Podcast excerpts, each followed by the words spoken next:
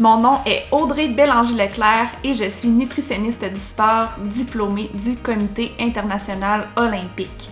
Au début de ma pratique privée en nutrition sportive, j'ai rapidement constaté les dégâts de la désinformation nutritionnelle. On est bombardé d'informations en nutrition, que ce soit sur les réseaux sociaux ou dans les médias. Je me retrouve souvent devant des gens qui sont mêlés, confus et qui appliquent toutes sortes de stratégies nutritionnelles, parfois non optimales, d'autres fois inadéquates et même souvent dangereuses. Avec le temps, j'ai compris que je devais non seulement aider les quelques personnes que je vois dans mon bureau, mais aussi que je devais aider plus de monde et faire entendre ma voix à plus grande échelle. Et c'est ainsi qu'Alimente ton sport a vu le jour. Si tu veux connaître mes meilleures recommandations en nutrition sportive, améliorer tes performances dans le plaisir et travailler ton alimentation sans culpabilité, bienvenue sur Alimente ton sport! Salut, je suis super contente de vous retrouver aujourd'hui. Deux épisodes en deux semaines.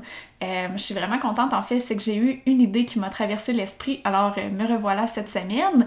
Mais prenez-y pas trop goût parce que ça devrait pas être comme ça tout le temps, comme euh, vous avez vu dans la dernière année. j'ai vraiment pas de constance dans les épisodes publiés. Et ben c'est normal, je vais garder ça comme ça parce que j'y vais vraiment avec mon inspiration du moment.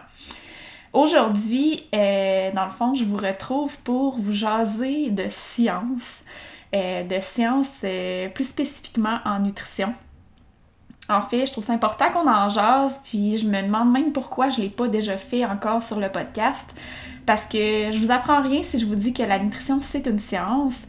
Et tout ce que je vous partage en termes de recommandations nutritionnelles, que ce soit sur les réseaux sociaux ou euh, les recommandations que je mets en place avec mes clients dans mon bureau, ben ce sont des recommandations qui sont basées sur la science et ça, c'est quelque chose qui est super important. Euh, la petite nuance que je voulais faire avec vous aujourd'hui et que je voulais aborder, c'est que la problématique par rapport à ça, c'est que c'est pas toutes les recommandations en nutrition sportive qu'on entend, euh, que ce soit euh, dans les gyms, sur les réseaux sociaux, dans les journaux, à la télé. Euh, c'est pas toutes ces recommandations-là qui sont basées sur la science.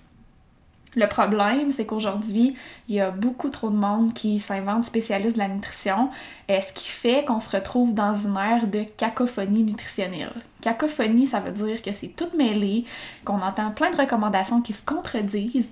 Euh, donc j'ai vu, j'ai le goût qu'on se plonge un petit peu la tête là-dedans. Euh, c'est quoi la cacophonie nutritionnelle? Comment qu'on fait pour se démêler? Parce que, évidemment, c'est facile d'être mélangé dans tout ça de nos jours. Donc, le but de l'épisode d'aujourd'hui, c'est vraiment de t'aider à développer ton esprit critique face à ce que tu vois sur les réseaux sociaux ou dans les médias, surtout en lien avec la nutrition sportive. Euh, en gros, là, c'est que tu sois en mesure de savoir euh, l'information nutritionnelle qui est vraiment euh, basée sur la science. Comment je vais faire pour, euh, pour t'enligner avec ça? Je vais te nommer euh, une liste de questions à te poser euh, quand tu vois quelque chose et que tu n'es pas certain pour justement développer ton esprit critique. Et il faut savoir que contrairement aux, aux, autres épisodes que je publie normalement, c'est un épisode qui va se faire peut-être un petit peu plus lourd en termes de contenu parce que je vais aborder des termes scientifiques comme je disais, je trouve ça important de le faire parce que ça nous aide à comprendre qu'est-ce qui se passe actuellement justement sur les réseaux sociaux et tout.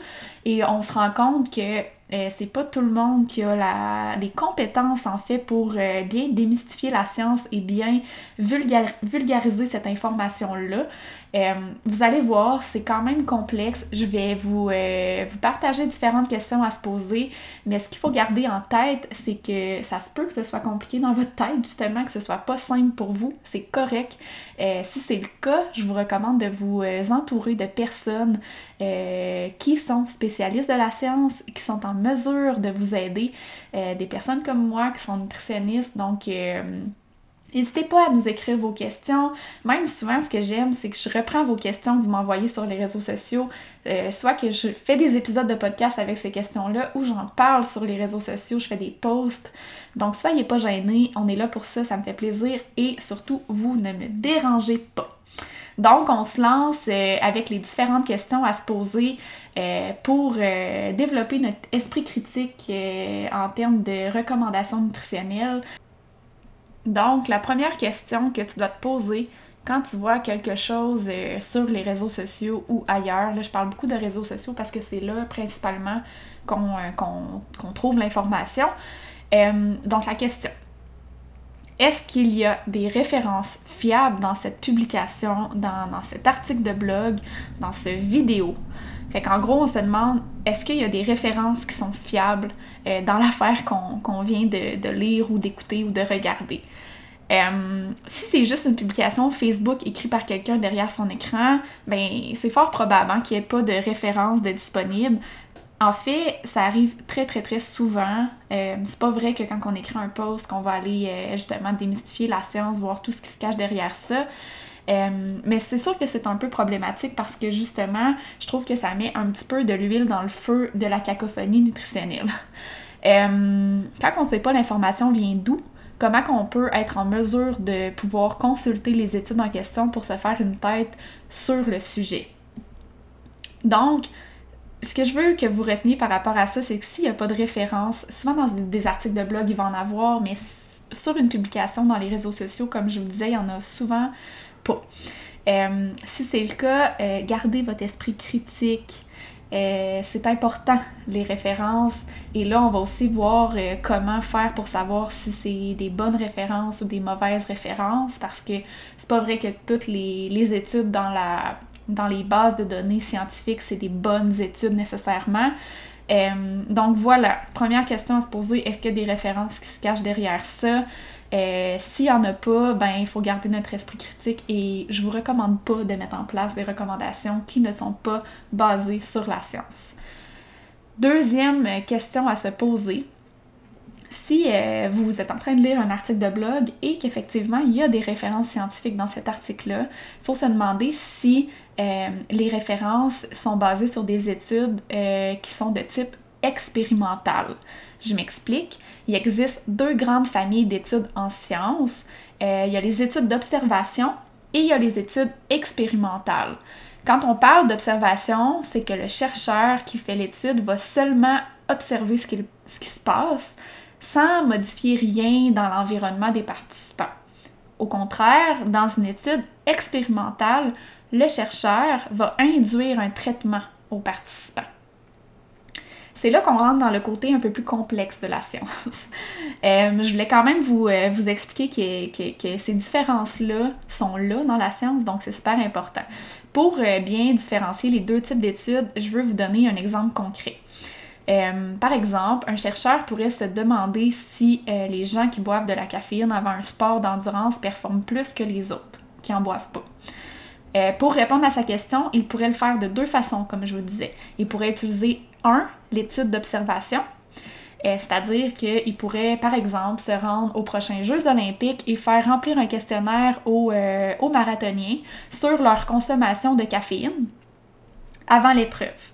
Il pourrait par la suite comparer la performance de ceux qui avaient consommé de la caféine en fonction du questionnaire, évidemment, euh, puis ceux qui n'en avaient pas consommé. Donc là, il prend ces questionnaires qu'il a fait remplir aux gens et il compare la performance des gens qui ont dit qu'ils en avaient pris de la caféine puis les gens qui ont dit qu'ils n'en avaient pas pris. Ça, c'est vraiment une étude d'observation, c'est-à-dire que le, chercheur, il y, a, en fait, il n'y a rien qui est contrôlé dans l'environnement des participants. Euh, dans l'étude expérimentale, euh, c'est complètement euh, contrôlé. C'est que le chercheur, en fait, va prendre un groupe de participants, il va les séparer en deux. Dans le premier groupe, il va, il va induire un, traitement, c'est-à-dire qu'il va dire, par exemple, vous, vous allez prendre telle quantité de caféine avant le départ, alors que l'autre groupe, non. L'autre groupe prendrait un placebo parce que c'est important que les participants ne sachent pas qu'est-ce qu'ils ont, ont comme, comme traitement. Euh, le chercheur pourrait ensuite comparer la performance des deux groupes. Donc, on comprend ici que le chercheur il a vraiment appliqué un traitement ou une intervention, puis ça, c'est la consommation de caféine. Donc, il a dit je sépare mon groupe en deux, il y a la moitié qui va avoir de la caféine, puis l'autre moitié qui va avoir un placebo qui est identique à l'autre, sauf qu'il ne contient pas de caféine, puis il va comparer la performance des deux. Là, euh, j'ai quand même simplifié mes explications, mais je veux que vous compreniez qu'il y a vraiment deux types d'études différentes. Ce qu'il faut retenir, c'est qu'avec une observation, euh, une étude d'observation, on, ne prouve absolument rien. Par exemple, le chercheur qui a observé aux Jeux olympiques que les personnes qui avaient pris de la caféine avant leur marathon euh, avaient mieux performé, ben il peut pas conclure que, conclure que la caféine améliore les performances des sports d'endurance parce que ben les personnes avant leur marathon qu'est-ce qu'ils avaient mangé, est-ce qu'ils avaient bien dormi, est-ce que il y a tout plein de facteurs qui influencent la performance. Et euh, ben, dans, cette, dans une étude d'observation, le chercheur prend pas en considération tous ces facteurs-là qui influencent la performance. Euh, par contre, les euh, résultats d'études d'observation, ils peuvent nous donner des pistes de recherche futures. Donc, c'est pour ça que ces études-là existent. On les fait pas pour rien. Ça peut nous donner, nous ouvrir une petite euh, lumière dans notre tête et dire ah là, il y a peut-être quelque chose à faire. Donc, c'est à ce moment-là qu'on va prendre le sujet de l'étude et faire une étude expérimentale avec. Donc, c'est vraiment avec l'étude expérimentale qu'on peut établir des liens entre les choses. De dire, par exemple, la caféine améliore la performance, mais avec l'étude d'observation, on ne peut pas faire ça. Donc là, je vous le dis, ça c'est une grosse question à se poser et c'est compliqué d'être en mesure de faire la différence entre les deux types d'études, mais il faut garder en tête que si quelqu'un vous dit dans son article de blog, telle étude a prouvé ça, ben ça veut pas dire que c'est une bonne étude, c'est peut-être une étude d'observation. si c'est le cas, ben on peut pas conclure rien par rapport à cette étude-là. Ensuite de ça, si euh, l'autre question à se poser, si l'étude est bel et bien expérimentale, donc c'est le type d'étude qu'on recherche pour, euh, pour euh, poser des conclusions, la troisième question à se poser, c'est est-ce que l'étude a été réalisée avec des humains? Ça aussi, c'est quelque chose qu'on voit souvent. Évidemment, les étapes avant de tester quelque chose sur euh, l'humain, ben, on va le tester premièrement sur des cellules et on va le tester ensuite sur des animaux. Quand on voit que les résultats sont concluants, là, on va le tester sur l'humain. C'est sûr que quand on obtient des résultats avec une étude qui a été faite sur des cellules, ben, on peut pas conclure que ça va se passer de la même façon sur l'humain. Même affaire avec les animaux. Si on fait une étude avec des animaux, que l'étude nous montre que oui, la caféine aide la performance des animaux, ben, ça ne veut pas dire que ça va fonctionner chez l'humain aussi. Fait que quand on regarde euh, des études, il faut aussi se poser la question est-ce que l'étude a été faite chez l'humain ou chez des animaux ou sur une cellule? Puis ça, c'est quelque chose que je vois souvent dans les journaux. Euh, donc, des journaux qui euh, partagent un gros titre là, du genre. Je me souviens, l'an passé, j'avais vu un article passé, je me rappelle plus c'était quel journal exactement. Là c'était genre le Journal de Montréal ou la presse ou peu importe, mais ça disait le melon d'eau améliore les performances sportives. Et là, on se mettait à lire cet article-là, puis dans le fond, ben, ça avait été testé justement chez des rats. Euh, donc, c'est pas tellement concluant, hein, mais tu sais, quand tu regardes juste le grand titre de tout ça, tu te dis, waouh, ouais, c'est génial, je vais me mettre à manger du melon d'eau, puis je vais pouvoir améliorer mes temps de course. Euh, mais au final, quand tu lis vraiment euh, l'article de blog écrit par euh, le journal, tu te rends compte que c'est une étude qui a été faite sur des animaux. Donc, c'est pas tellement concluant au final. Dernière question à te poser. Si, bon, là, je te remémore rapidement, là, si l'article de blog ou la publication sur les réseaux sociaux qu'on lit contient des articles, des références fiables, si en plus les références sont de type d'études expérimentales, si ces études-là ont été faites sur des humains, l'autre question à se poser, c'est est-ce que plusieurs études montrent le même résultat? Ça, c'est important aussi. Il euh, faut savoir que la science, c'est euh, très gris. Ce que je veux dire par là, c'est que c'est pas noir, c'est pas blanc. Il y a beaucoup de zones grises, il y a beaucoup de nuances à garder en tête. Euh, quand on regarde les études sur un même sujet, c'est normal de trouver des études qui montrent des résultats blancs, d'autres études qui montrent des résultats noirs, mais il faut être en mesure de bien analyser tout ça pour trouver la zone grise là-dedans. Euh, ce que je suis en train de vous dire, c'est que c'est sûr, sûr, sûr que dans tous les domaines, dans tous les sujets d'études, il va y avoir des résultats qui sont contraires. Si on regarde les études séparément, ça veut rien dire parce qu'on peut regarder une étude puis dire bon mais ben, la caféine n'améliore pas les performances. Regarder une autre étude puis dire ah là la caféine améliore les performances. Fait que si on les regarde séparés, en, gros ça veut rien dire. Ce qu'il faut faire en tant que scientifique, il faut assembler, assembler ensemble une panoplie d'études pour faire ressortir la tendance. Donc, comme je vous disais, il faut faire sortir l'espèce de zone grise dans tout ça. Une seule étude répond à un minime partie du problème, c'est une pièce du casse-tête. L'ensemble des études, ben, c'est ça qui va former le casse-tête, puis ça va nous donner une vision globale du sujet. En tant que consommateur, donc vous, vous êtes les consommateurs, ben, c'est le résultat final de tout ça que vous devez regarder, non pas une seule étude. Donc pourquoi je vous dis ça aujourd'hui? Si quelqu'un vous dit Hey, euh, tu devrais faire ça dans ton alimentation, tu devrais mettre en place telle stratégie. J'ai lu une étude qui disait ça. Ben, cette étude-là, là, elle vaut absolument rien toute seule. Faut regarder l'ensemble des études. Et c'est sûr que c'est pas simple de justement se faire une tête sur euh, l'analyse des études parce que c'est pas tout le monde qui a les compétences nécessaires pour prendre une étude et euh, reconnaître justement les signes que l'étude est euh, effectivement une étude fiable versus une étude qui devrait peut-être être retravaillée. Donc pour ça, je vous recommande vraiment de vous fier à des scientifiques, des gens qui sont spécialistes de la science et nous en nutrition, les nutritionnistes, on est là pour ça. Euh, si je vous ai jasé de ça aujourd'hui, c'était vraiment pas pour vous mélanger. Euh, je voulais juste vous faire comprendre la complexité de la science. Vous faire comprendre que euh, c'est pas simple d'être en mesure de, savoir puis de démystifier ce qui se passe au niveau des, des études scientifiques.